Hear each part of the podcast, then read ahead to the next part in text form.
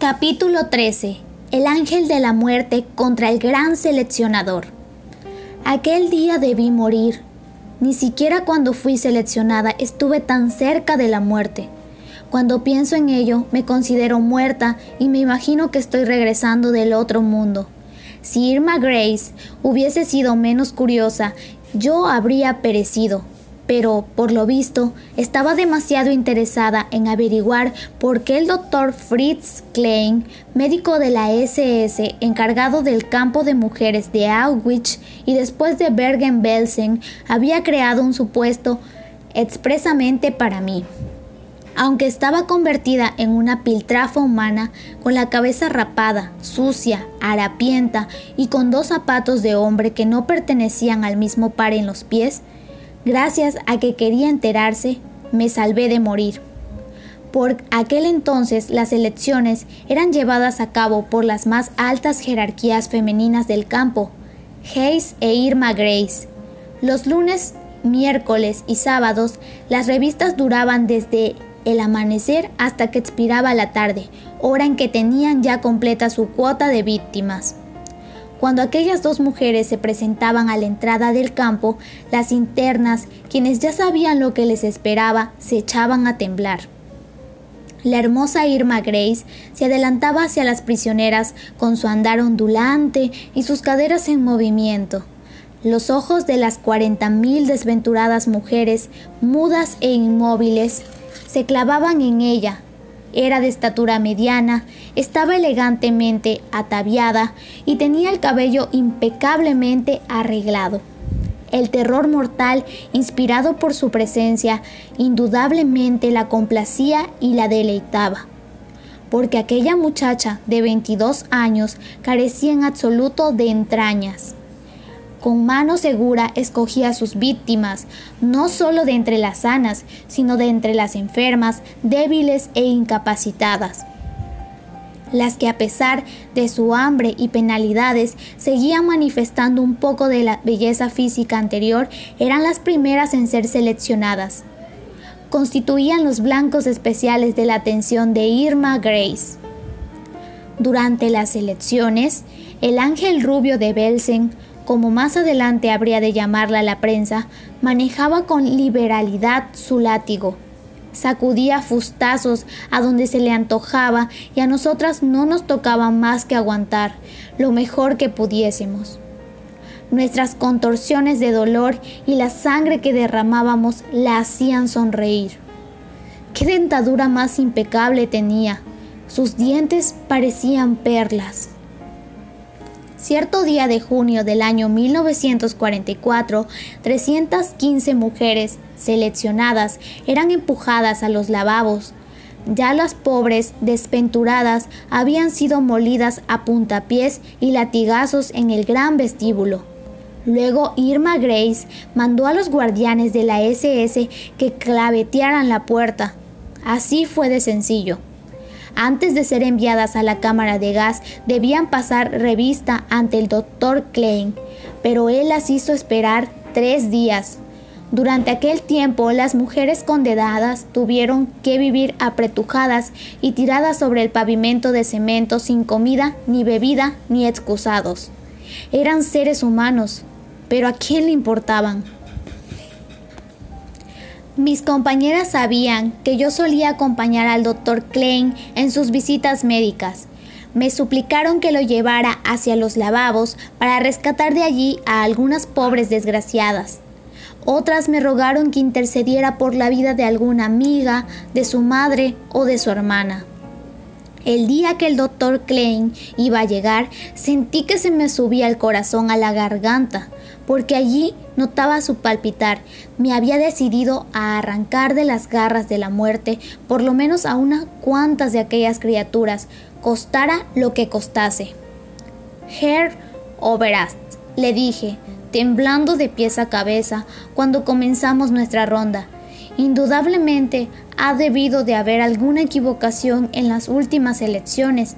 Han encerrado en los lavabos a algunas prisioneras que no están enfermas. ¿Acaso no valga la pena mandarlas al hospital? Hice como que no sabía nada de la existencia de la cámara de gas. Pero usted no tiene medicinas, me contestó el doctor Klein.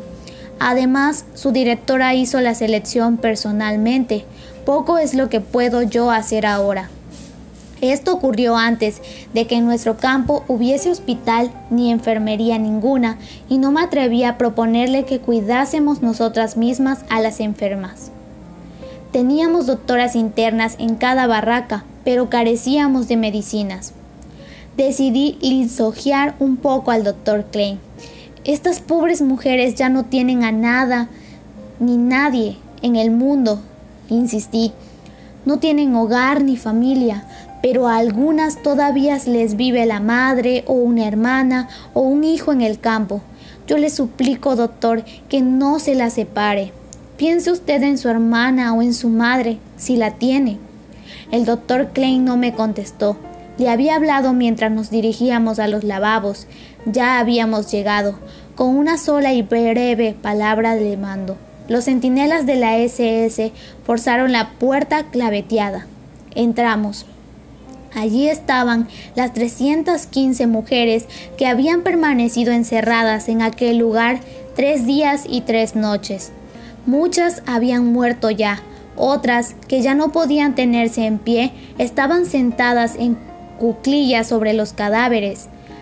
Había más todavía, verdaderos esqueletos vivos, que se encontraban demasiado débiles para levantarse encerradas como habían estado durante tres días, ahora parpadeaban al ver la luz y se gritaban las manos a la cara. Gritaban, no hemos tenido nada que comer en tres días. Nosotras no estamos enfermas, no queremos ir al hospital. El doctor Klein, quien generalmente estaba sereno y era el único alemán de Auschwitz que no vociferaba jamás, perdió los estribos, su cara se enrojeció y de repente se puso a gritar. ¿Qué pasa en esta barraca? ¿Es que no quieren trabajar ya? ¿Quieren mandar a todo el mundo al hospital? Yo les voy a enseñar lo que es bueno, ya verán. Salgan de aquí, son ustedes un hato de haraganas. Me estremecí al presenciar aquella explosión de cólera. Luego al ver cómo llevaba hacia la salida a algunas de las más fuertes comprendí. Mire, doctor, aquí hay otra supuesta inválida, le dije, señalando con el dedo a una joven que era matemática insigne. Salga de aquí, no quiero volver a verla, gritó el doctor Klein. Más tarde, los siniestros camiones de la muerte se presentaron para llevarse otras 284 víctimas a la cámara de gas. Aquel día salvamos a 31 de una muerte segura. Todo gracias a aquel doctor Klein tuvo un raro gesto de humanidad para ser un miembro de la SS. El siguiente domingo fuimos castigadas nosotras. No recuerdo por qué, pero no era la primera vez que pasábamos un domingo entero delante de las barracas de rodillas y en el barro, porque había llovido por la mañana. Llevábamos hincadas una eternidad. El tiempo parecía haberse detenido. La lluvia volvió a caer de nuevo. Teníamos que seguir de rodillas inmóviles y con los brazos levantados hacia el cielo. Una esquirla de vidrio me había cortado la rodilla derecha, pero no me atrevía a moverme por miedo a que me aplicaran otro castigo. De pronto, alguien me llamó. Era el doctor Klein. Me levanté y corrí hacia la puerta del campo donde estaba esperándome. Nunca había venido al campo en domingo, declaró, pero como ayer le prometí traerle medicinas para sus inválidas, no he querido dejarlo de cumplir. Aquí las tiene, le he traído numerosas muestras. Según extendía la mano para hacerme cargo de la gran caja de cartón, sentí una mano en el hombro. Me moví. Era Irma Grace, armada de su látigo. ¿Qué es? ¿Qué está usted haciendo aquí, puerca? me gritó. ¿No sabe que no puede abandonar la formación? Es que la llamé yo, contestó el doctor Klein por mí. No tiene derecho a hacer tal cosa, Herr Oberast. Hoy es domingo y aquí no pinta usted nada. ¿Y se atreve a prohibirme venir? ¿Por qué no? le contestó Grace con una sonrisa burlona. Tengo perfecto derecho a hacerlo. No se olvide, doctor, que soy yo la que da órdenes aquí.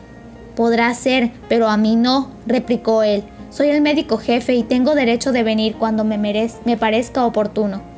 La bella Irma Grace se mordió los labios, pero no se dio por vencida. Desfogó su cólera sobre mí. A su sitio inmediatamente, bicho inmundo. No, todavía no, se opuso Klein con toda tranquilidad. No se meta en esto, Herr Obras. Ya hace mucho tiempo que la conducta de usted ha sido de lo más raro. Puso en libertad a algunas enfermas que estaban encerradas en los lavabos. Se presenta en el campo los domingos, aparentemente para traer medicinas, pero en realidad para inmiscuirse en asuntos que no son de su competencia. Ha contravenido usted mis órdenes y tendrá que responder por ello. Yo asumo la responsabilidad de todo. Soy mayor médico de la SS. Pues le advierto, oh, verás, que está usted realizando un juego peligroso. Eso es cosa mía. No se preocupe por mí. Venga, añadió dirigiéndose a mí. Sígame. Me hizo una seña como si Irma Grace no existiese para nada. Echamos a andar por la Lager Trace entre las dos filas de barracas. El rubio ángel de la muerte se quedó plantada como si hubiese echado raíces en la tierra, pero temblando de rabia. Todo el mundo sabía en el campo lo rencorosa y vengativa que era Irma Grace. Mi situación era de lo más delicada. Traté de esconderme, pero fue inútil. ¿Dónde podía esconderse una persona en Auschwitz? Dos horas después de que me dejó el doctor Klein, me encontraba de pie sobre la gran piel de lobo que servía de alfombra a la oficina de Irma Grace. Preveía lo que me tenía reservado. Alguien tenía que pagar por la humillación de que había sido víctima y ese alguien era yo. Menos mal si me mataban de repente sin someterme a torturas horrendas, ya sabía lo que eran capaces de hacer aquellas verdugos sin piedad. ¿Quién es usted? ¿Dónde conoció al doctor Klein? ¿En qué idioma hablan ustedes dos? me preguntó Irma Grace sin tomar aliento y echando chispas por los ojos. El Overast procede de la misma región que yo, de Transilvania, y le hablo en mi lengua nativa, le contesté. Lo conocí aquí en el campo, soy estudiante de medicina. Vaya, vaya, ¿se puede saber cómo se llama usted? Inquirió Irma Grace. Aquella sí que era una pregunta desconcertante en Auschwitz-Birkenau, donde no éramos más que números ni mujeres siquiera. Entretanto, aquel diablo rubio se había levantado de su asiento. De ahora en adelante le prohíbo acompañar al doctor Klein en sus visitas médicas. Si él se dirige a usted, no le contestará. Si la manda llamar, no irá. ¿Comprendido? Y ahora contésteme, ¿por qué me desobedeció? ¿Cómo no volvió a la revista cuando se lo ordené? Pertenezco al personal de enfermería. Creí que tenía que obedecer al doctor Klein con que eso era lo que creía usted, pues a mí es a quien tiene que obedecer, a mí sola. Con lentitud calculada sacó un revólver de su mesa y avanzó hacia mí. Formábamos un rudo contraste. Yo con la cabeza rapada, andrajosa, sucia, empapada de lluvia, y ella con el pelo magníficamente peinado y cuidado, con su belleza deslumbradora y su maquillaje perfecto. El impecable vestido hecho a la medida realzaba su esbelta figura. ¡Puerca! silbó entre dientes. Me aparté encogida del cañón frío de su revólver cuando me lo pasó por la sien izquierda. Sentí su cálido aliento. Con que tienes miedo, ¿no? De pronto descargó la culata de su arma sobre mi cabeza una y otra vez. Me golpeó la cara con el puño una y otra vez. Probé el sabor de mi sangre, me tropecé y fui a caer sobre la piel del lobo. Cuando abrí los ojos, estaba tirada en el barro bajo la lluvia que seguía cayendo. La campana del campamento tañía, llamando a otra selección. Herida, cubierta de sangre, me levanté y corrí hacia mi barraca para no faltar a la formación. Al volverme, vi a Irma Grace que venía del Führerstub látigo en la mano, para designar el nuevo grupo que iría a excavar la cámara de gas. ¿Por qué no me seleccionó o no me pegó o me pegó un tiro o me mató de alguna otra perversa manera? Es algo que nunca sabré.